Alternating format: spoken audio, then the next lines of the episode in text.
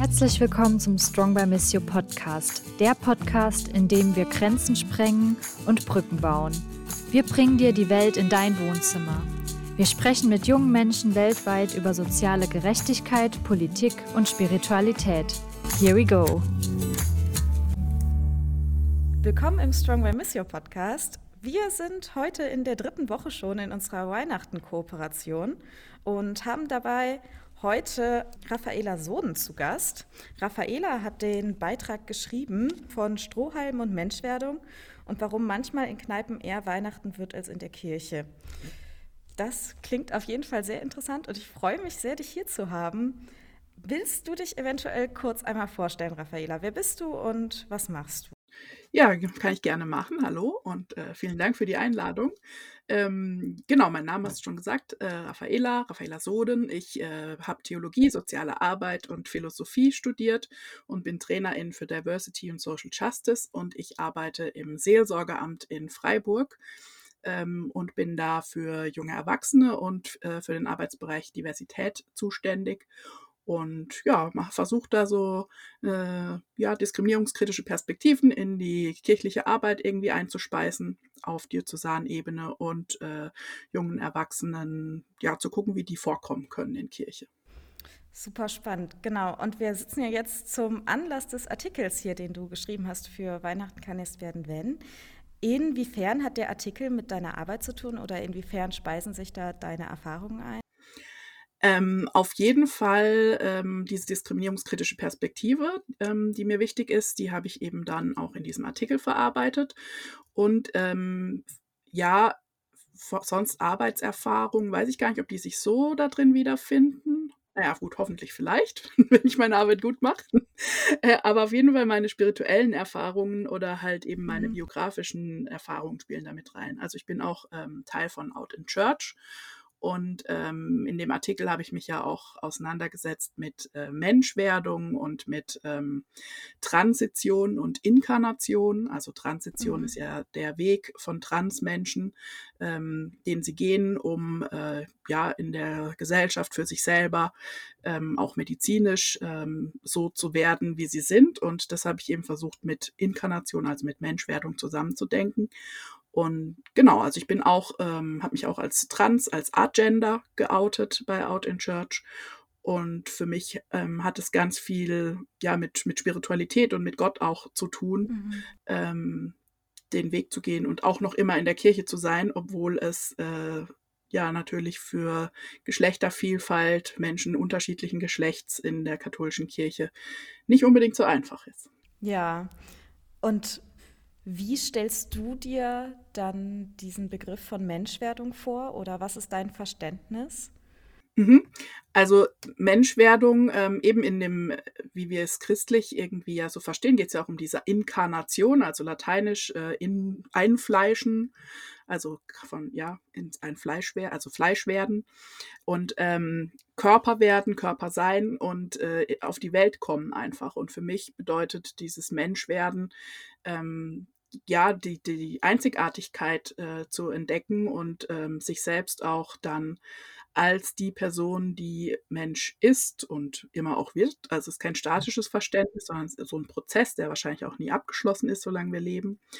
Ähm, ja, in, in der Welt anzukommen, ein ähm, sich zu beheimaten auf der Welt, mhm. äh, in der Welt anzukommen, bei sich selber anzukommen.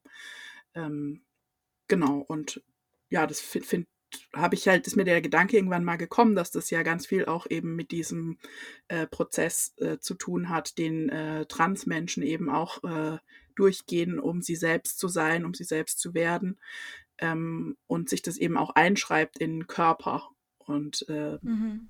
Körperpraxen mit einschließt. Ja. Genau, und ja, so habe ich das irgendwie zusammengedacht. Und dann habe ich eben, das beschreibe ich auch in dem Artikel, ähm, ein Video gesehen von äh, Dear Sven, glaube ich. Ich vergesse immer, wie die heißen. also das ist ein Lied, das heißt The Star of Bethnal Green. Biersten, genau. Mhm. Und da ist eben in dem Video wird beschrieben, wie eine Person allein in ihrer Wohnung sitzt und äh, es wird angezeigt, dass der 24.12. ist. Und ähm, dann geht die Person äh, in eine Kneipe und da ist eine Transfrau, die auf der Bühne singt und irgendwie trifft es die Person, die in die Kneipe geht, halt total.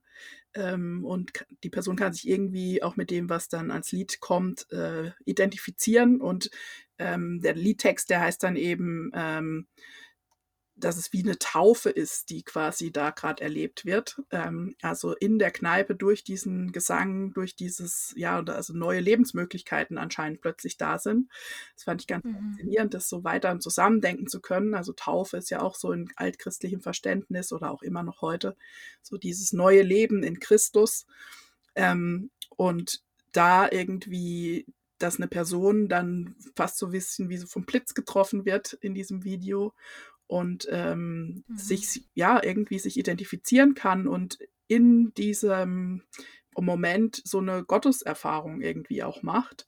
Und dann gehen die beiden äh, nach Hause zu der ähm, Frau, die eben am Anfang allein in der Wohnung saß.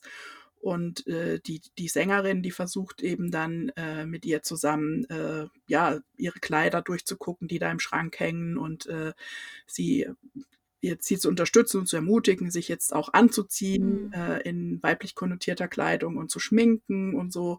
Und dann guckt die Frau halt einfach in den Spiegel und, und erkennt sich wahrscheinlich so zum ersten Mal selber. Ähm, und es ist ein ganz berührender Moment und freut sich ebenso.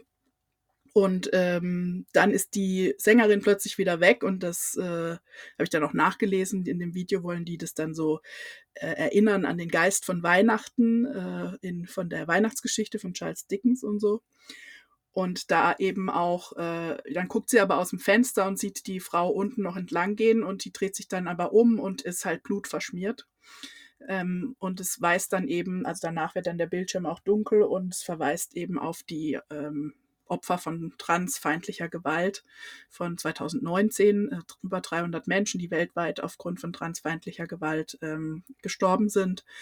Ähm, genau, und dann aber am nächsten Tag äh, geht die Frau eben als sie selber raus in den Gottesdienst, man hört, im, also beziehungsweise ist meine Interpretation im Hintergrund, hört man halt so die Weihnachtsfestglocken läuten. Mhm. Ähm, und genau, und das hat mich irgendwie so gebracht, dass das einfach auch so ein ein Weg ist, den Menschen halt gehen, der eben halt auch äh, ja nicht leicht ist und äh, eben es aber halt ja der einen Preis hat, Mensch zu werden oder die Person zu werden, die Mensch ist oder einen Preis haben kann, wenn sie eben nicht den Normen entspricht, die in der Gesellschaft oder in der Kirche auch ähm, herrschen. Hm. Und ja.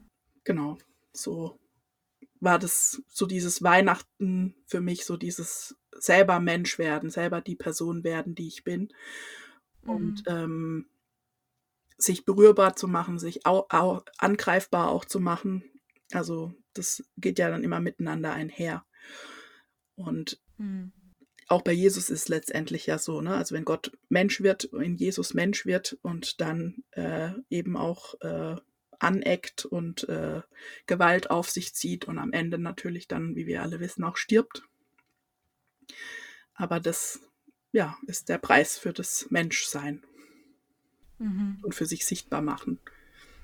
Ja, ja, ich, ich war total berührt von dem Artikel mhm. und fand auch die Beschreibung, die du gerade nochmal vorgenommen hast, ähm, ja, hat mich selbst total sprachlos gemacht.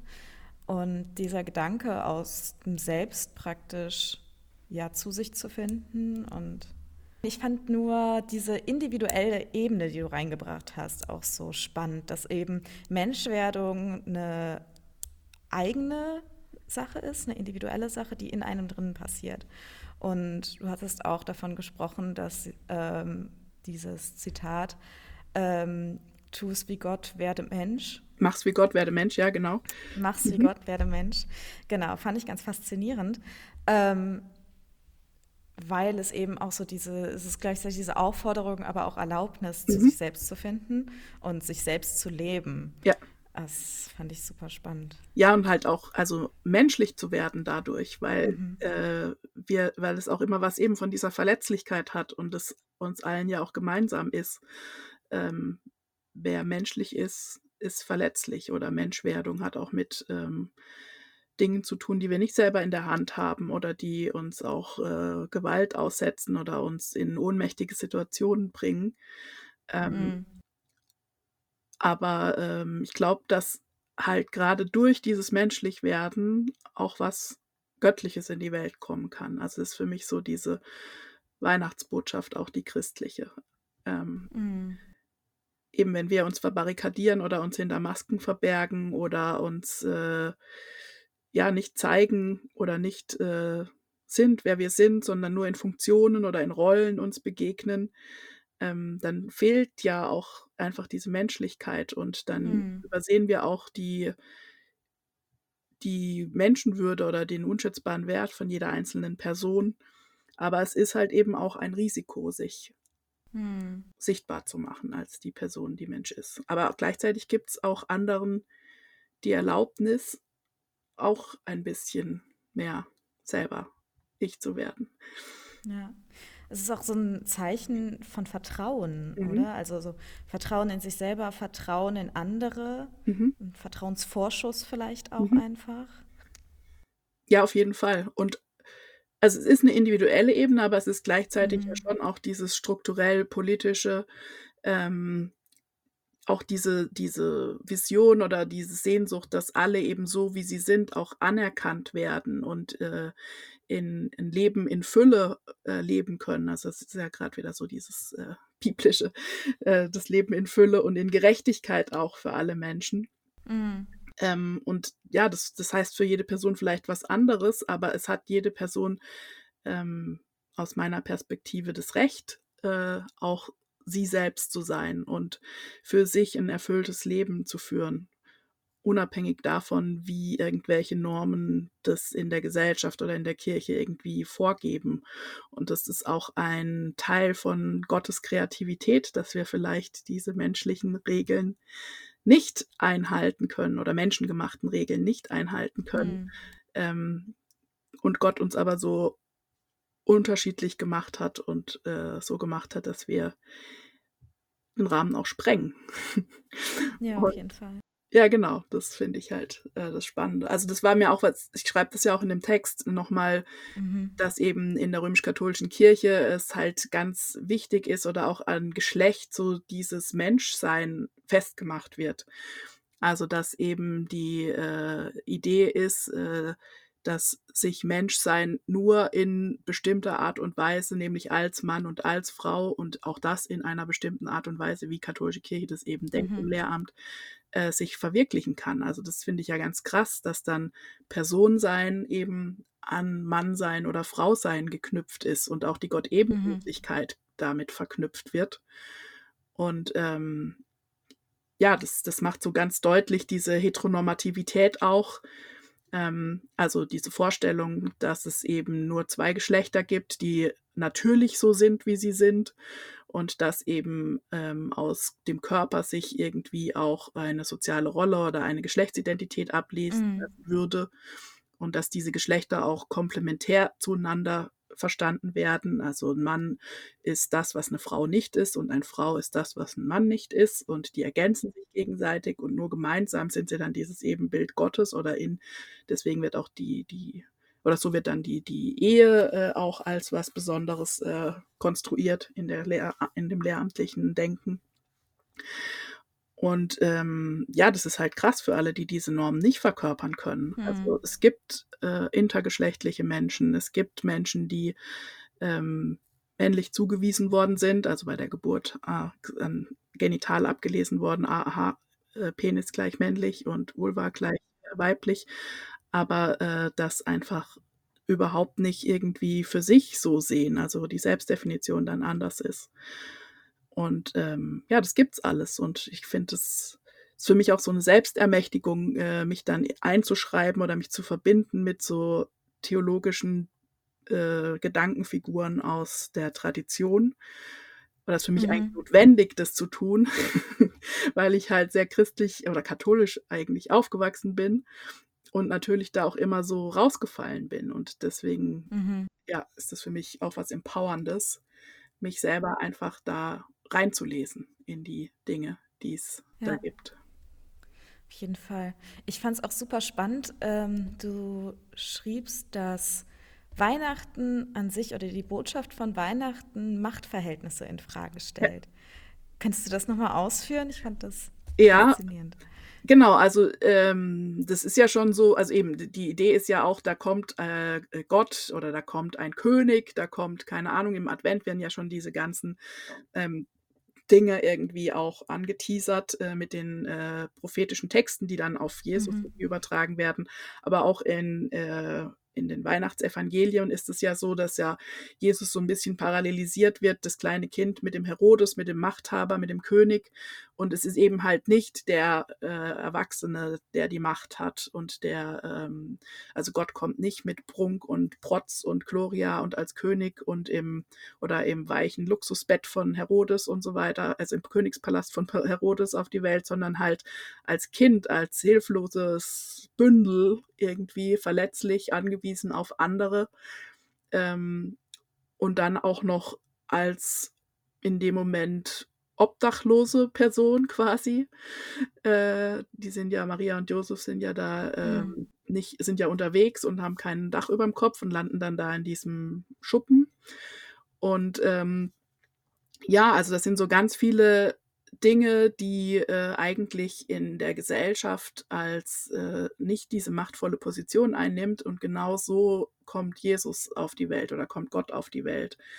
Und die, äh, die zuerst davon erfahren, sind dann die Hirten auf dem Feld. Also das sind äh, ja auch nicht die ganz oberen 10.000, so schreibe ich es, glaube ich, auch irgendwie, äh, sondern das sind ja Leute, die wahrscheinlich noch für andere äh, die Schafe hüten. Also da hat man auch nochmal so diesen antiklassistischen Moment. Mhm. Ähm, und auch natürlich überhaupt die Herkunft von diesem Kind passt ja natürlich gar nicht in irgendwelche Normen, wie katholische Kirche jetzt heutzutage denkt, dass äh, eine Familie auszusehen hat, so, ne? Also der, die Herkunft des äh, Kindes ist unklar, also wie das entstanden ist, entspricht nicht diesen normativen Dingen. Ähm, der, der Vater ist, der soziale Vater ist nicht der biologische Vater.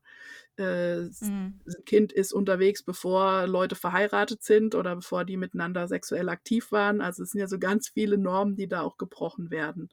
Und gerade dann die, die als die die Outsider oder als die ja, die, die in den Augen der Welt eigentlich eher nicht so angesehen sind, ähm, die sind, die, in, also zu denen Gott kommt oder mhm. auch Gott selbst eben in diesem Kind Mensch wird. Das ist für mich so dieses, die Macht auf den Kopf stellen. Also so auch die Botschaft, dass das, was ähm, in den Augen der Welt als angesehen, als wertvoll, als äh, machtvoll, als ähm, keine Ahnung, gilt, König mhm. und so mhm. weiter, dass das genau eben äh, nicht das ist, was zählt. Das ist natürlich eine frohe Botschaft für alle, die da die Normen nicht verkörpern, die auf der anderen Seite der Macht quasi stehen, auf, ja, nicht privilegiert sind. Ja, ich habe auch zum allerersten Mal tatsächlich, ich weiß nicht, ob ich da bisher einfach nur drum herum gekommen bin, den Begriff des Adultismus mhm. gelesen und fand es fand es Hammer, weil natürlich äh, die Deutungshoheit in unserer Gesellschaft größtenteils bei Erwachsenen liegt. Ja. Oder einfach während wir aufwachsen, sind es unsere Eltern, sind es andere ähm, ja, erwachsene Personen ja. in Machtpositionen, die uns die Welt erklären. Genau. Und gerade so dieser Empowerment-Moment, dass dann natürlich auch die Menschwerdung in einem Kind stattfindet, fand ich super spannend. Genau, also Adultismus ist äh, eben eine Diskriminierungsform, wie auch Rassismus und Sexismus und Transfeindlichkeit und so weiter, ähm, die sich eben genau das in den Blick nimmt, was du gerade gesagt hast. Also wer eigentlich in Bezug auf junges Alter irgendwie dann die Macht oder eben nicht die Macht hat, wer Zugang hat zu Ressourcen, ähm, ja, und es wird in der Diskriminierungs, in Konzepten von Diskriminierung und Antidiskriminierung auch als die Diskriminierungsform beschrieben, die eigentlich alle erleben in unserer Gesellschaft, weil das eben für alle Kinder so ist, dass sie äh, von Erwachsenen abhängig sind. Also es geht jetzt wieder um so strukturelle Dinge. Ne? Es geht nicht darum zu sagen, äh, jeder einzelne Mensch ist böse und so weiter und diskriminiert und so weiter. Wenn äh, also wenn er diskriminiert ist, ist, ist er moralisch nicht integer oder sonst irgendwas. Das ist für mich immer auch ganz wichtig. Also ich habe einen strukturellen Begriff von Diskriminierung. Mhm.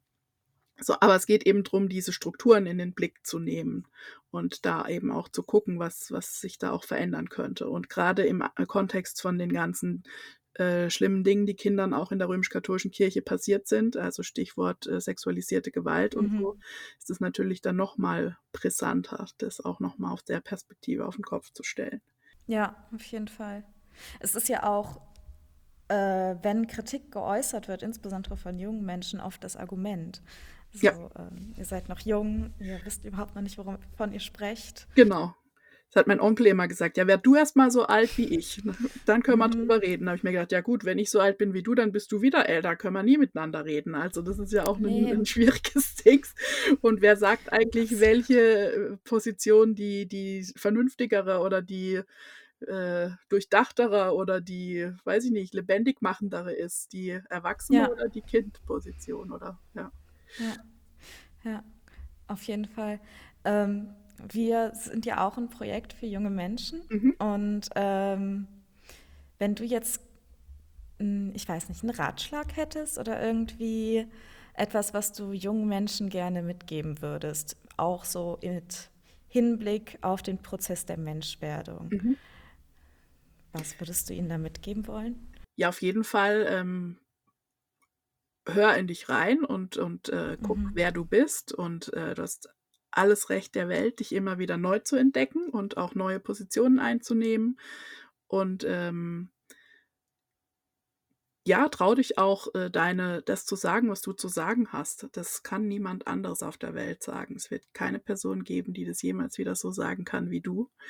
Und es ist, äh, deine Stimme ist wichtig, das, was du denkst und fühlst, ist wichtig. Und ähm, das braucht die Welt, das braucht auch die Kirche. Ähm, und lass dich nicht beirren von Menschen, die dir sagen, dass du nichts zu sagen hättest. Das ist auf keinen Fall wahr. Nein, das ist nicht wahr. Nein, das ist einfach so, also auch immer wieder so sich selbst ähm, das einzugestehen und zuzugestehen, ähm, das zu tun, was einem glücklich macht oder was einen lebendig macht.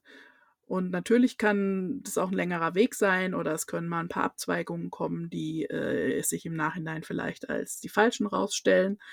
Ähm, aber ähm, das meine ich auch mit immer wieder halt auf sich dann zu hören, was, was das Richtige ist. Und also und das kann man auch nur selber irgendwie bestimmen und selber rauskriegen, Mhm. was für einen selber das Richtige ist. Ja, ja, ich finde das auch jetzt einfach nur aus meiner persönlichen Erfahrung als eine super große Herausforderung. Mhm. So dieses, okay, wer bin ich denn jetzt eigentlich? Das ist ja so eh die große Frage, Mhm. die wir uns alle irgendwann stellen müssen. Das ist schon faszinierend, ja. Ja, das ist auf jeden Fall eine große Frage. Und ich, ich glaube, es ist auch in, nicht so einfach, weil heute so vieles möglich ist und weil es so Mhm. viele Strömungen gibt und weil so viele irgendwie denken, wissen, zu wissen, was richtig ist und so. Und äh, durch die Medien ja auch alle zu allen Informationen Zugriff haben und dann auch erstmal schwierig ist rauszukriegen, wer eigentlich was genau sagt, mit welchen Intentionen und aus mit welchen Hintergedanken und so. Also so Stichwort mit Ja, auf jeden Fall. Fake News und sonst irgendwas. Und dann, ja, aber ich glaube trotzdem, dass immer das die richtige Spur ist, ähm, was zu mehr Leben führt und zu mehr Freiheit Mhm. führt für einen selber und für andere und zu mehr Gerechtigkeit für einen selber und für andere. Also ich habe, das habe ich auch mal irgendwann so in der Fastenzeit, war es mal so ein Spruch, der mir über die Lippen, also der so aus, als ich Bibel gelesen habe, so rauskam mit dem, also ich die gelesen habe, diese Sabbat-Geschichte, äh, der Mensch ist für den, äh, der Sabbat ist für den Menschen da, nicht der Mensch für den Sabbat. Äh, ich weiß gerade nicht, die Bibel steht mir immer schlecht mit Bibelstellenangaben. In einem Evangelium sagt es Jesus. Und ich dann so gedacht habe, ja, genau das ist es. Also, wenn es irgendwelche Normen oder Regeln gibt, die dich einschränken, dann frag einfach dich immer, macht das lebendig oder kann das weg? Mhm. Und alles, was nicht lebendig macht, äh, das, ja, kannst du rausschmeißen. So geistiges Entrümpeln, sage ich da manchmal auch dazu. Das finde ich super. Okay. Ähm, und wie sieht dann für dich ein geistig entrümpeltes Weihnachtsfest aus? Ah, das kommt wieder drauf an, wo wir da jetzt anfangen, ne? Also, weil es natürlich ganz viele verschiedene ge ganz viel Gerümpel steht ja da rum bei an Weihnachten, ne? Also, die ganze, äh, happy clappy, Jingle Bells, irgendwie äh, alle müssen fröhlich und besinnlich und glücklich sein. und die Realität sieht dann halt manchmal doch ganz anders aus. Also auch in Bezug auf Familie gibt es ist ja die Zeit, wo es am meisten Streit gibt und so weiter. Ähm, und auch Suizidraten sind an Weihnachten hoch. Also es ist echt äh, eigentlich gar nicht so eine schöne, besinnliche Zeit für viele Leute oft. Ähm, auch für queere Menschen oft nicht, weil sie dann eben wieder mit ihren Familien konfrontiert sind, die sie unter dem Jahr vielleicht nicht so sehen, wenn sie da nicht akzeptiert werden äh, und sie eher mit ihren Wahlfamilien sonst Zeit verbringen, aber in der Weihnachtszeit fährt man dann halt doch nochmal heim oder so. Ähm, das finde ich immer wichtig, das auch nicht zu vergessen oder an die Leute zu denken, die halt einfach auch alleine sind oder eben dieses Familienidyll äh, aus unterschiedlichen Gründen nicht haben können. Und was ich sonst entrümpeln würde an Weihnachten, sind halt diese ganzen überzogenen Erwartungen an Weihnachten. Ähm, dann auch, dass es ebenso dieses äh, selig Besinnliche irgendwie sein muss. Ich glaube, Menschwerdung oder Weihnachten ist ja gar nicht so. Also wenn wir uns daran erinnern eben, das sind zwei Leute, die eine Person ist schwanger und kriegt ein Kind und die sind irgendwie nachts in irgendeinem Stall zugig und weiß ich nicht und da kommt dann ein Kind auf die Welt. Äh, wissen gar nicht so richtig, äh, ob sie da jetzt die Nacht über auch wirklich bleiben können oder wo sie am nächsten Tag unterkommen und also sind in der Fremde, sind unterwegs. Also irgendwie ist das ja alles gar nicht so Glanz und Gloria. Und danach sind sie dann gleich auf der Flucht, weil äh, der äh, Herodes irgendwie äh, Wind davon bekommt, dass da, dass da jetzt das, der König der Juden kommen soll und da eifersüchtig ist und dann ja die ganzen äh, Kinder umbringen lässt, die Knaben und so. Also ist alles überhaupt nicht so äh, besinnlich. Und das würde ich alles gern mal rausschmeißen und äh, ja, zu gucken, was, was dann noch übrig bleibt. Ich glaube, es kann für Leute unterschiedliches bedeuten, aber für mich ist es, geht es eben um dieses, ja, diese Hoffnung, dass nicht alles bleiben muss, wie es ist auf dieser Welt, sondern auch in, auf diese Welt eben ein Kind kommt. Und Kind bedeutet ja auch immer ein Neuanfang. Ähm, Genau, also ja, erinnere ich mich jetzt gerade an Hannah Arendt, die ja auch über die Geburtlichkeit äh, geschrieben hat. Und äh, der Mensch, der immer einen neuen Anfang setzen kann und dass durch jeden Menschen immer wieder Neues in die Welt kommen kann.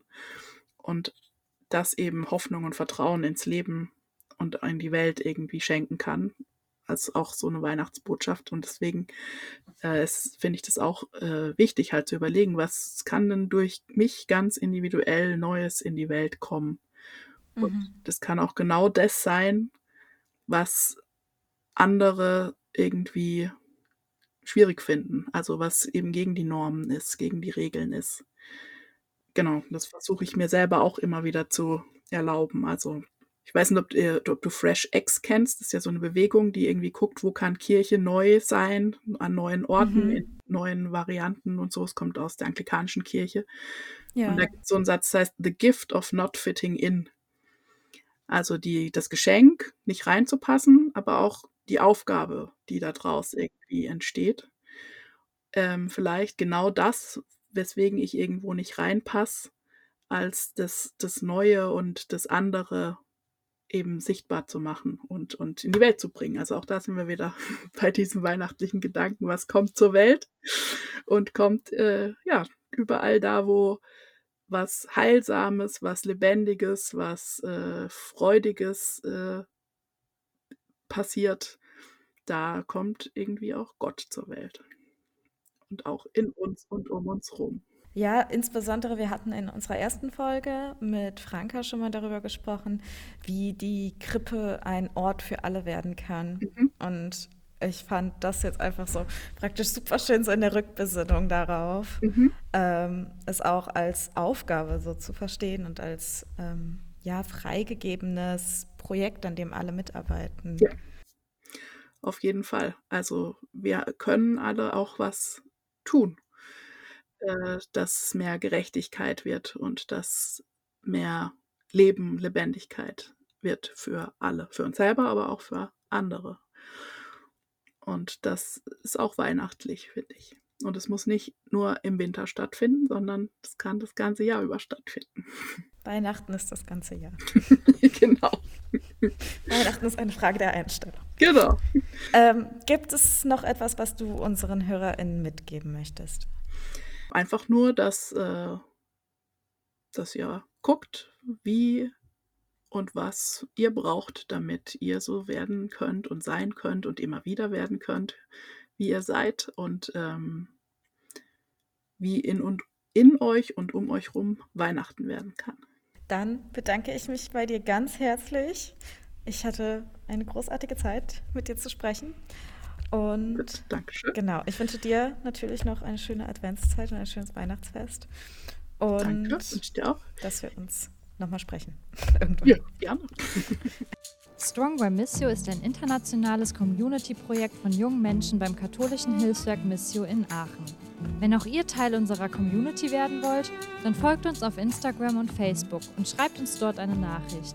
Oder ihr schickt eine Mail an hashtag strongbymissio at missio-hilf.de. Wir hören und sehen uns.